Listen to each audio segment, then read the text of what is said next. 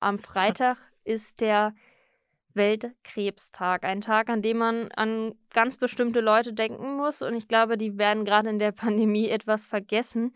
Die DKMS setzt sich ja für Blutkrebs ein und man kann ja selber als Mensch helfen. Wie kann man denn den Menschen, die an Leukämie erkrankt sind, helfen als gesunder Mensch? Ja, Sie haben das gerade schon ganz, ganz wunderbar gesagt. Blutkrebs macht keine Corona-Pause. Wir dürfen die Patientinnen und Patienten nicht vergessen, die gerade weiterhin teilweise wirklich händeringend auf eine Stammzellspende warten. Und im Moment ähm, haben wir alle eh nicht so viel zu tun. Deswegen ist es ja noch einfacher, sich ein paar Minuten Zeit zu nehmen und sich bei uns bei der DKMS registrieren zu lassen. Und das ist wirklich ganz, ganz einfach, weil jeder Mensch, der gesund ist, zwischen 17 und 55 trägt vielleicht die Medizin für einen Blutkrebspatienten oder eine Blutkrebspatientin in sich. Wie kann ich denn jetzt Spender werden? Also wo kann ich mich registrieren? Man kennt immer sonst die großen Aktionen, die finden ja aktuell gerade weniger statt wegen eben Corona. Wie kann ich jetzt äh, mich registrieren? Genau, also zum Schutz ähm, der Bürgerinnen und Bürger hat die DKMS äh, schon zu Beginn der Pandemie das Ganze ins Netz gehoben. Also das heißt, die großen Aktionen, die man sonst so kennt aus den Stadthallen etc., finden aktuell noch nicht wieder so statt, sondern man kann sich ganz bequem online unter www.dkms.de das Registrierungsset nach Hause bestellen. Und das besteht aus einer Einverständniserklärung und den drei medizinischen Wattestäbchen, die man vielleicht kennt. Und damit führt man dann zu Hause in Ruhe den Wangenschleimhautabstrich durch, füllt die Einverständniserklärung aus, packt das Ganze wieder in den Rückumschlag, den wir dazu legen. Und dieser Rückumschlag ist auch schon frankiert und da steht dann auch schon die Adresse unseres Labors drauf. Und dann ist es einfach nur noch der kurze Weg zum Briefkasten. Und dann ist der erste Schritt gemacht. Dann wird das Ganze ins Labor geschickt und innerhalb von circa sechs Wochen steht man dann weltweit für alle suchenden Menschen, die auf eine fremde Spende angewiesen sind, zur Verfügung. Die Sache ist ja, Sie haben ja gerade schon das Alter angesprochen, 17 bis 55. Ähm, mhm. Warum ist gerade so dieser Zeit, äh, diese Gruppe wichtig? Und ich glaube, es ist ja noch wichtiger gerade, dass sich die jungen Leute äh, ja, registrieren lassen. Ich glaube, man, was war auch mal so, dass es, glaube ich, erst ab 18 möglich war, wenn ich mich erinnere. Ja, da haben Sie äh, so, so ungefähr schon, schon recht, genau. Also man kann sich schon mit 17 ähm, bei der DKMS aufnehmen lassen. Deswegen haben wir zum Beispiel auch ähm, vor einigen Jahren schon, schon gestartet, Aktionen und auch Aufklärungsarbeit an Schulen zu machen. Auch jetzt in Pandemiezeiten ähm, ermöglichen wir beispielsweise Schülerinnen und Schülern mit der sogenannten digitalen Schulstunde sich mit dem Thema Blutkrebs und äh, mit der Stammzellspende auseinanderzusetzen. Also spenden darf man tatsächlich erst mit Volljährigkeit, ab 18, aber registrieren lassen kann ich mich schon mit 17 Jahren. Und ähm, das ist ja super, wenn ich dann vielleicht schon ein Jahr lang ähm, zur Verfügung stehe, damit ich dann mit der Volljährigkeit dann auch zum Zuge komme. Und das passiert tatsächlich auch. Also dass die jungen Menschen, Sie haben es gerade angesprochen, doch von den Kliniken für die Patientinnen und Patienten vielleicht eher auch ausgewählt werden, weil ja, jüngere Menschen, insbesondere auch junge Männer, haben alleine schon vom Körpervolumen her mehr Stammzellen. Also was braucht man für den Patienten, die Patientin? Man braucht Blutstammzellen, die sitzen bei uns in den Hohlräumen der Knochen und äh, die filtert man zu 90 Prozent ambulant dann heraus.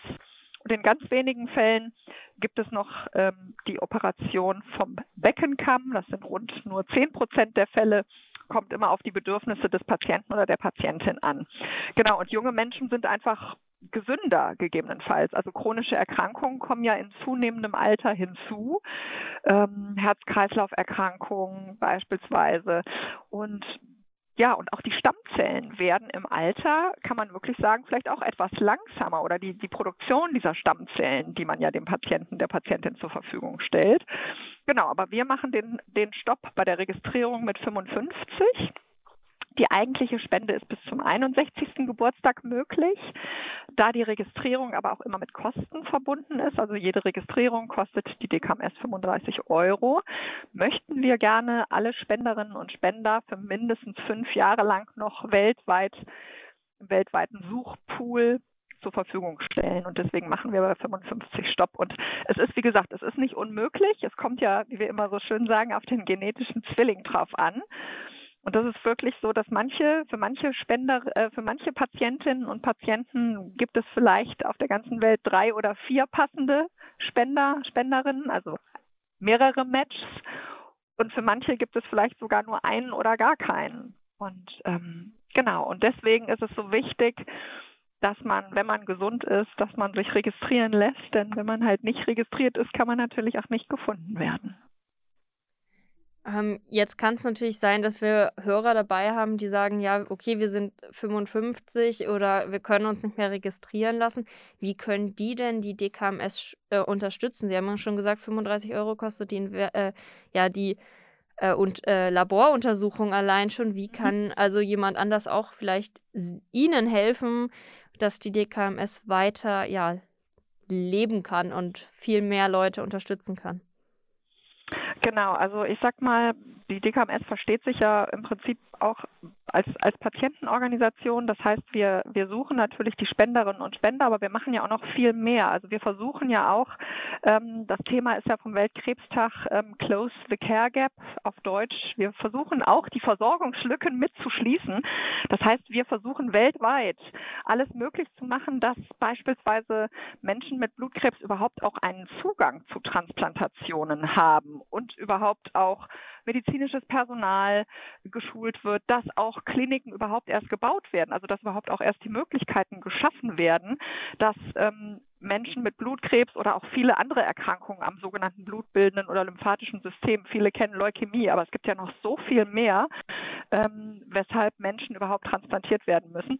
Also das versuchen wir natürlich auch zu unterstützen und ähm, genau und alle, die selber vielleicht nicht mehr als Spenderin, als Spender in Frage kommen, können uns mit einer kleinen Spende, mit einer, mit einer finanziellen ähm, Spende unterstützen und oder was natürlich auch super wichtig ist, ähm, spread the word, also einfach weitersagen, in den sozialen Medien teilen, unsere, unser Thema und wie einfach es ist, vielleicht auch ist zu helfen, einfach drüber sprechen, es zum Thema machen, es nicht tabuisieren, ähm, sondern tatsächlich ähm, ein Stück weit äh, den Patientinnen und Patienten eine kleine Plattform geben, indem man, dem sie nicht in Vergessenheit geraten.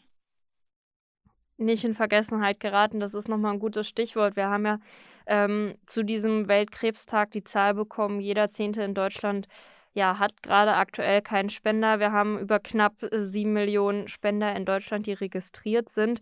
Deshalb ist es no natürlich nochmal extrem wichtig, dieses Thema aufzugreifen und aufmerksam zu mach äh, darauf aufmerksam zu machen wo kann man denn, ja, wie soll ich das jetzt, ich habe, glaube ich, meinen Faden gerade verloren.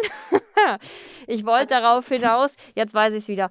Ähm, wie sieht es denn hier bei uns gerade auch in Bayern aus? Äh, wie kann man, äh, wie viele sind, äh, kann man sagen, wie viele gerade betroffen sind? Oder haben wir hier auch in unserer Hörerregion Fälle, die man noch unterstützen kann? Ja, also man kann, also ich kann, tatsächlich können wir keine genauen Angaben immer im Prinzip machen, wie viele tatsächlich gerade betroffen sind. Das kann man aber über das, das Krebsregister vielleicht äh, rausbekommen, weil zu DKMS kommen Patientinnen und Patienten ja in der Regel nur dann, wenn alle anderen medizinischen Maßnahmen nicht mehr greifen. Also wenn man sich vorstellt, jemand bekommt die Diagnose beispielsweise Leukämie, dann gibt es in der Regel ähm, herkömmliche Therapien. Chemotherapie kennt man, manchmal auch Antikörpertherapien und oder auch Bestrahlungen. Und wenn das alleine nicht greift, dann folgt in der Regel ja erst die Stammzelltransplantation. So, ähm, was ich sagen kann oder laut, laut Robert Koch Institut, dass das jährlich ja, oder, oder aktuell bundesweit so rund 123.000 Menschen plus minus ähm, erkrankt sind, genau. Und äh, was ich im Umkehrschluss ähm, sagen kann, dass äh, grundsätzlich das Bundesland Bayern, was äh, die Registrierungsfreudigkeit anbelangt und auch, auch der Landkreis, so Schweinfurt, Bad Kissingen, ähm, dass man, dass da viele, viele tausend Menschen auf jeden Fall schon registriert sind. Und in Bayern sind es auf jeden Fall schon über eine Million registrierte Spender und Spenderinnen bei der DKMS. Ähm, und wir haben da auch schon viele, viele, die, die tatsächlich helfen und spenden konnten. Also in Bayern sind es rund 14.000 Menschen, die bei der DKMS registriert sind und die auch davon schon gespendet haben. Ich kann natürlich immer nur für die DKMS sprechen, aber es gibt ja noch einige andere Spenderdateien, die natürlich auch äh, sich zur Aufgabe gemacht haben, ähm, Menschen zu registrieren. Ähm, also da, da sieht es äh, schon richtig, richtig gut aus. Und so im Kreis Schweinfurt äh, sind schon um die plus minus 14.000 Registrierte. Das variiert natürlich auch immer so ein bisschen, weil die Menschen ziehen natürlich auch um und dann ziehen sie in eine andere Stadt und dann ne, ist es wie bei einer Statistik, dann sind die Zahlen auch manchmal sehr variabel oder, oder die Zahlen variieren natürlich dann, dann sehr, sehr schnell. Aber man kann schon sagen, dass, dass der Landkreis und das Bayern neben NRW ist natürlich auch ein großes oder mit das größte Bundesland, ähm, dass die Menschen da wirklich sehr hilfsbereit sind und schon viele registriert sind.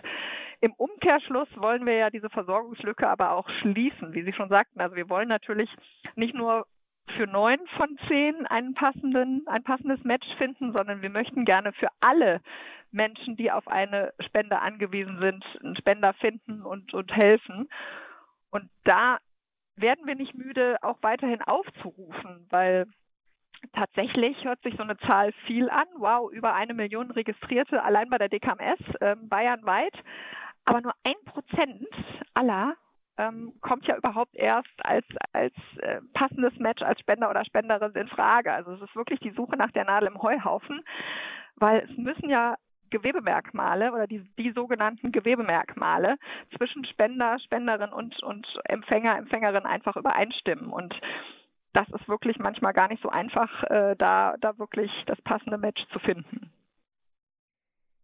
Ich habe selber vor Jahren einen äh, Brief bekommen und habe mich danach ziemlich geärgert, weil es Wochen oder Monate später erst war, als ich diesen bekommen habe. Ähm, kann man sich dann trotzdem nochmal an die DKMS wenden und äh, fragen, nachfragen, werde ich denn jetzt gerade noch benötigt und sollte ich die Tests durchführen? Also mir hat die Information damals gefehlt. Ich habe es einfach an ACTA gelegt. Ich glaube sogar vielleicht den Brief in Müll geworfen. Ich weiß es gar nicht mehr so genau. Ich habe mich nur innerlich ziemlich darüber geärgert, nicht helfen zu können. Ja, also äh, auf jeden Fall. Also wenn man von uns Post bekommt, kann es unterschiedliche Gründe haben. Ne? Also wir versuchen per Post, teilweise natürlich auch äh, schon umweltfreundlich ähm, per Mail und papierlos, all unsere Spenderinnen und Spender, die registriert sind, auch regelmäßig anzuschreiben, um sie zu informieren, was wir gerade aktuelles machen und oder gleichermaßen aber auch ähm, daran zu erinnern, wenn man umgezogen ist oder vielleicht eine Weile im Ausland ist, weil man vielleicht gerade schwanger ist und nicht als Spenderin zur Verfügung steht, uns einfach auch zu informieren. Und ähm, auch wenn man zum Beispiel in einer engeren Auswahl ist, heißt es nicht, dass man ja sofort ähm, am nächsten Tag schon spendet, sondern dass, dass auf jeden Fall noch einige Dinge im Vorfeld erst abgeklärt werden müssen. Und in der Regel dauert das auch ein paar Wochen, manchmal sogar auch ein paar Monate, bevor wirklich ein Spendetermin feststeht. Und da können wir auf jeden Fall auch die Sorge nehmen. Also wir von, von der DKMS versuchen wirklich da persönlich immer wieder auch aufzuklären und für Fragen auch zur Verfügung zu stehen und wirklich ähm, alle Spenderinnen und Spender während dieses Prozesses wirklich zu begleiten, sodass ja mit man mit einem guten, mit einem sicheren äh, Gefühl ähm, das Ganze auch macht. Und ähm, die meisten Spender, also man kann fast sagen, äh, ja, fast 99 Prozent aller Spenderinnen und Spender sagen, äh, sie würden es jederzeit nochmal tun und äh, nehmen diesen kleinen Aufwand, den man natürlich hat, sei es jetzt das Spritzen bei der ambulanten Spende, also man kommt ja um Spritzen, um Piekser, Blutentnahmen, Blutzirkulationen nicht drumherum, Medikamente, die man nehmen muss und oder auch vielleicht eine, eine Vollnarkose, zwei, drei Tage im Krankenhaus. Ähm, das nehmen unsere Spenderinnen und Spender wirklich sehr gerne auf sich. Und das haben wir jetzt auch in Corona-Zeiten wirklich gemerkt, ähm, wie toll es ist, ähm, dass, dass die Menschen bereit sind zu helfen und ähm, ja einfach einfach an unserer Seite sind. Genau, aber man, man soll sich auf jeden Fall melden, auch wenn die Post vielleicht schon schon ein paar Tage, paar Wochen dann im Briefkasten lag. Auf jeden Fall rück, eine Rückmeldung geben, dass wir als DKMS wissen, ähm, ob man noch zur Verfügung steht oder nicht, ob sich die Lebenssituation geändert hat, ob man noch gesund ist. Ähm, das lohnt sich immer. Das ist natürlich nochmal ein guter Aufruf und nochmal eine Erinnerung an alle, die vielleicht schon jetzt Spender sind und registriert sind, ändert oder meldet euch jederzeit daran und ändert die Adressen. Das sollte man in dem Moment natürlich nicht vergessen. Ich weiß selber, ich hatte die Bedenken mit Pixan. Ja, ich bin nicht so der Spritzenfan. Blutabnahmen sind auch nicht immer so meins, weil man immer meine Venen nicht trifft. Ähm, mhm.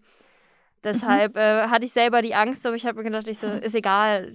Für den einen Moment, ich kann Menschenleben retten, da kann ich auch diese Angst über die ja, Spritzen, Narkosen, weiteres äh, überwinden und äh, das Leben von jemandem holen, weil wie sagt oder wie ist die Statistik, wenn wie viel, viele Sekunden sind es, bis jemand äh, die Diagnose von Blutkrebs erhält? Genau, also alle zwölf Minuten in Deutschland und ähm, weltweit sind sogar alle 27 Sekunden, wo jemand die Diagnose Blutkrebs erhält. Genau und Dagegen gibt es oftmals, wie gesagt, nur ein, ein, ein Mittel und das, das sind die Stammzellen und oder auch das Knochenmark, also die Medizin eines, eines Menschen. Und ähm, genau, da, da freuen wir uns, wenn wir da immer wieder auch appellieren können, dass, äh, dass wir Unterstützung brauchen und äh, dass es ähm, ja ein kleiner Schritt in Anführungsstrichen ist, der aber ganz, ganz viel bewirken kann. Und ich zitiere da auch gerne immer einen, einen ganz netten Spender von uns, der gesagt hat,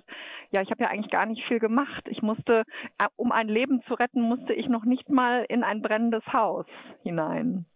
Und ich finde, das äh, ist schon ist, ist ein schönes Zitat und sagt schon schon aus, ähm, ja, wie, wie gerne Menschen auch helfen und, und wie wichtig es auch ist man sieht es auch immer daran, ich sage, wenn gerade Katastrophen passieren, egal ob dann im Ausland oder im eigenen Land, wie schnell die Hilfsbereitschaft steigt. Man sagt auch gerne in Bayern, Bayern hält zusammen. Deshalb ist diese schöne Sache mhm. mit diesen einer Million äh, registrierte und 14.000 Konten schon spenden nochmal eine schöne Zahl, wie weit da die Unterstützung äh, ist. Ich wäre jetzt auch gerne nochmal diesen Punkt eben daran, dass mhm. man, wenn man angeschrieben wird, vielleicht eben die Sache ist, ähm, dass man auch nicht spenden muss, weil Umstände da sind oder dass man eben auch zurückziehen kann. Also ich sag mal so, ich bin jetzt fünf Jahre dabei, ich habe einmal einen Brief bekommen. Ich glaube, ich ke kenne Kollegen, die sind jetzt ein paar Jahre länger auch dabei, die haben vielleicht noch gar nichts bekommen. Ähm, mhm. Vielleicht kann man darauf nochmal hinweisen, dass das wirklich wie so eine, ja, die Wahrscheinlichkeit selber wirklich angeschrieben zu, zu werden, ist so gering eigentlich, dass die Registrierung dafür eigentlich viel zu einfach ist. Also ich ja, weiß also, nicht, wie ich es beschreiben soll, aber. Mhm. Ja, also die Wahrscheinlichkeit, die Wahrscheinlichkeit, dass ich als Spenderin oder Spender in Frage komme, ist wirklich total unterschiedlich. Also es gibt tatsächlich Menschen, es kommt ja auf die Gewebemerkmale an. Ähm, und es gibt Menschen, die haben häufig vorkommende Gewebemerkmale und es gibt Menschen, die haben seltener vorkommende Gewebemerkmale. Also die, die jetzt im Moment auch bekannt sind, die kommen auch wiederum in Abermillionen Kombinationen vor. Deswegen ist es im Durchschnitt tatsächlich so, dass rund ein Prozent aller Registrierten äh, jemals nur als Spenderin oder Spender in Frage kommt. Was ich allerdings erzählen kann, ist, dass es beispielsweise auch wieder junge Männer gibt, die tatsächlich schon vier, fünf Mal von uns in Anführungsstrichen für den ersten Schritt, für eine erste engere Auswahl angefragt wurden, ähm, also quasi dann nochmal Blut abgeben mussten und es dann hinterher aber tatsächlich noch jemanden gab, der noch besser gepasst hat. So, also das kann durchaus sein, dass man vielleicht im ersten Schritt schon mal in der engeren Auswahl ist und angeschrieben wird und dann muss man noch mal Blut abgeben oder dann, wenn man sich mit dem Stäbchen hat registrieren lassen, genau, dann muss man zum ersten Mal sich ein bisschen pieksen lassen und dann kann es sein, dass man in die, noch weiter in die engere Auswahl kommt oder nicht. Und ähm, genau, und sollte man aber dann tatsächlich äh, in, in die engere Auswahl äh, passen, dann ist es tatsächlich, ähm, wie gesagt, eine Freiwilligkeit. Ähm, und es ist dann tatsächlich auch noch nicht der Punkt, wenn ich mich dann dagegen entscheiden sollte, dass der Patient dann stirbt. Es wird kritisch, wenn man sich beispielsweise ne, ein paar Tage vor der Spende dagegen entscheiden würde. Das kommt auch meines Wissens oder seit meiner Zeit, die ich bei der DKMS bin, ist es auch noch nicht vorgekommen. Was natürlich manchmal passieren kann, es gibt höhere Gewalt.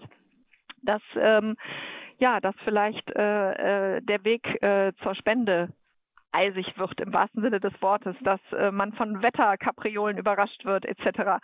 Aber auch da sind wir über die Jahre wirklich ähm, ja so gut, ähm, glaube ich, auch aufgestellt, dass es immer einen Plan B und im spätesten dann auch einen sogenannten Follow-up-Spender, eine Spenderin gibt. Ne? Ähm, aber genau, und wenn sich Lebensumstände ergeben, es kann beispielsweise sein, das kommt tatsächlich vor, dass bei einer Voruntersuchung schon mal es passiert ist, dass ähm, eine, eine Spenderin dann rausgefallen ist, weil sie dann auch erst mitbekommen hat, dass sie schwanger ist, dann ist das aber auch alles, alles ähm, absolut in Ordnung. Oder dass man für ein Auslandssemester ähm, gerade irgendwie irgendwo studiert und dann nicht wegkommt und in dem Land gibt es vielleicht auch keine Möglichkeit zu spenden, ähm, dann ist das auch in Ordnung. Ähm, oder dass man gerade irgendwie in einer Ausnahmefamiliensituation ist, Familienmitglied schwerst pflegebedürftig, ähm, ein Familienmitglied verstorben. Also sowas kann natürlich auch immer vorkommen und deswegen ist es für uns auch immer wichtig, das betonen wir auch, dass die Spende eine Freiwilligkeit ist. Wir möchten da keinen unter Druck setzen.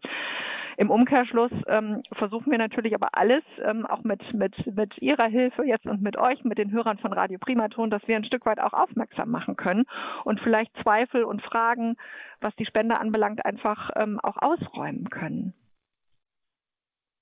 Deshalb gerade noch mal zu der Spende. Also wenn ich jetzt so den, äh, den Brief bekomme, was kommt dann erstmal auf mich zu oder wie, wie, es dauert ja wahrscheinlich dann auch nur wahrscheinlich äh, lange, bis überhaupt dieser eventuelle Spendentermin kommt, weil es ist ja wie so ein Puzzleteil, mhm. was eins zu, nicht eins zu eins, aber mit einer hohen Wahrscheinlichkeit übereinstimmen muss, damit man überhaupt mhm. als Spender in Frage kommt. Genau, also das ist ein Prozess von mehreren Wochen, manchmal sogar auch Monaten. Ne? Also wenn ich einen Brief bekomme, dass ich eventuell in Frage komme als Spenderin oder als Spender, dann gebe ich erstmal, gehe ich, werde ich zum Hausarzt geschickt und dann gebe ich erstmal Blut ab. Und das Blut wird dann im Labor auf die Gewebemerkmale ähm, hin untersucht und mit denen des ähm, Empfängers, der Empfängerin abgeglichen. So.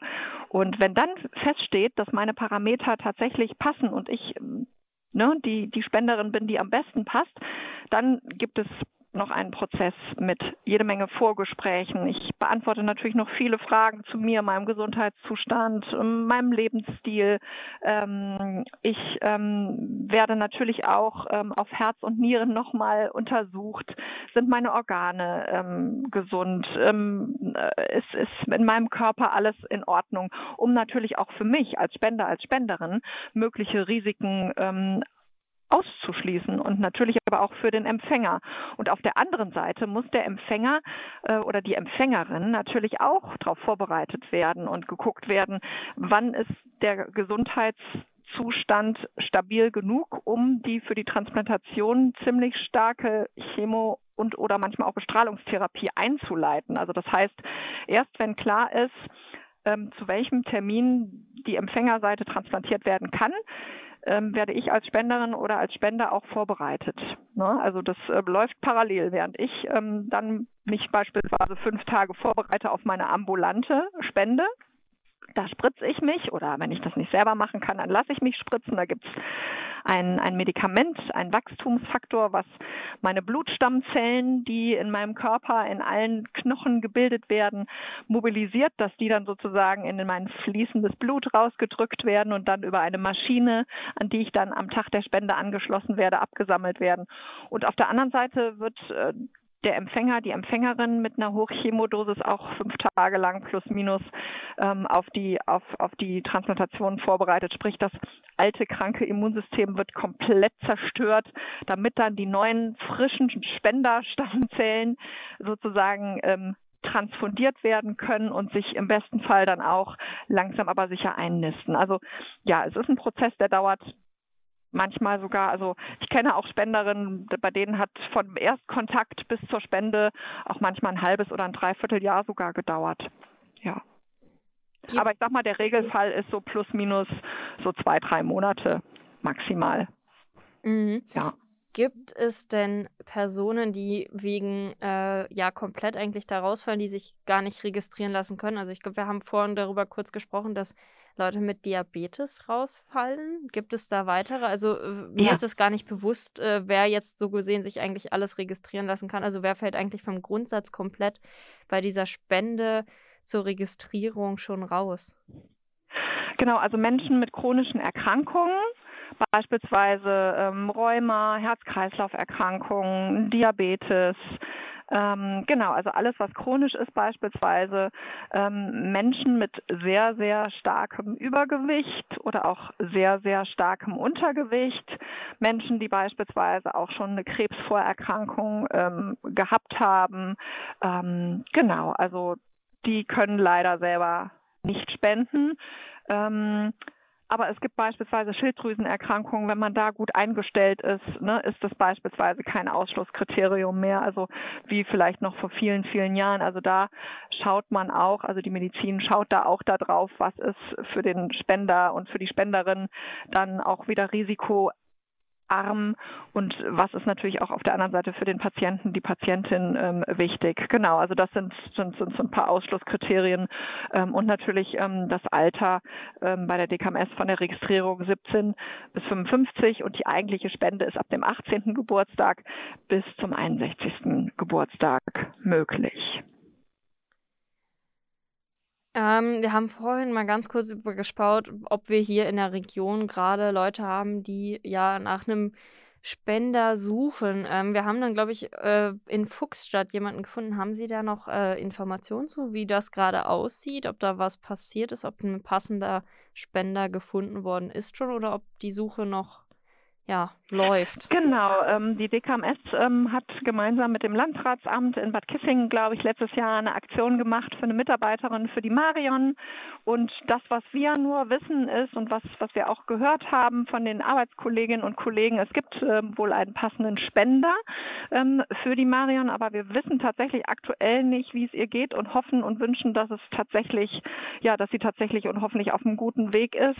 Ähm, jetzt nach ja gut einem Dreivierteljahr, glaube ich, glaube ich, ähm, genau. Und ich habe auch nochmal geguckt, es waren irgendwie über 300 Menschen aus der Region, die sich ähm, haben ähm, registrieren lassen.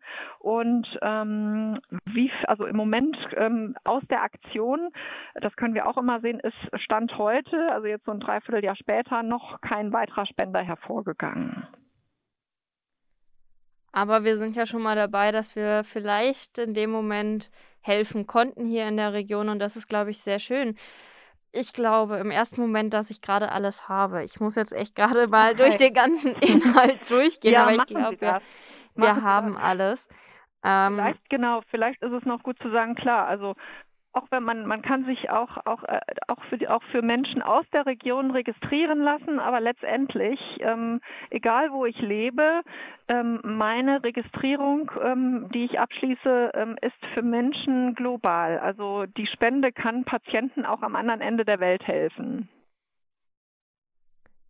Das ist sogar noch schöner, wenn man sogar Menschen hilft, die man vielleicht gar nicht äh, helfen kann, die man nicht kennt oder die vielleicht noch ja, schwierigere Lebensbedingungen, sage ich jetzt mal, haben als wir selber. Ähm, wenn man denen mit so genau. einer Kleinspende von Leben, äh, sage ich mal, helfen kann.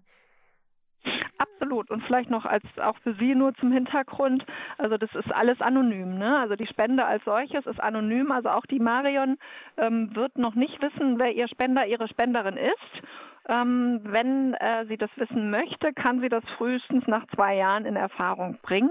Und ähm, wenn das Bedürfnis aber da ist, kann sie gegebenenfalls anonym ähm, über die Spenderdatei, wo ihr Spender herkommt, je nachdem, ob der aus Deutschland ist oder vielleicht auch aus dem Ausland, hat sie die Möglichkeit, ähm, anonym ähm, ja, einen Brief zu schreiben oder so das ist auch nochmal schön zu wissen, dass man die Kontaktaufnahme auch zum Spender suchen ja. kann. Ähm, ja. Ich glaube, das ist auch nochmal immer, also ich würde mich freuen, wenn irgendwie der, der, der meine Spende bekommen hat, sich bei mir meldet, dann weiß ich, wo es mhm. hingekommen mhm. ist, so weiß ich, äh, so nach dem Motto und ich weiß, dass ein Teil so gesehen von mir in dem jetzt weiterlebt und dadurch die Lebensqualität angestiegen ist. Das ist, glaube ich, immer eine ganz absolut. schöne Absicherung für einen, wie es dem Menschen ja, dann weitergeht.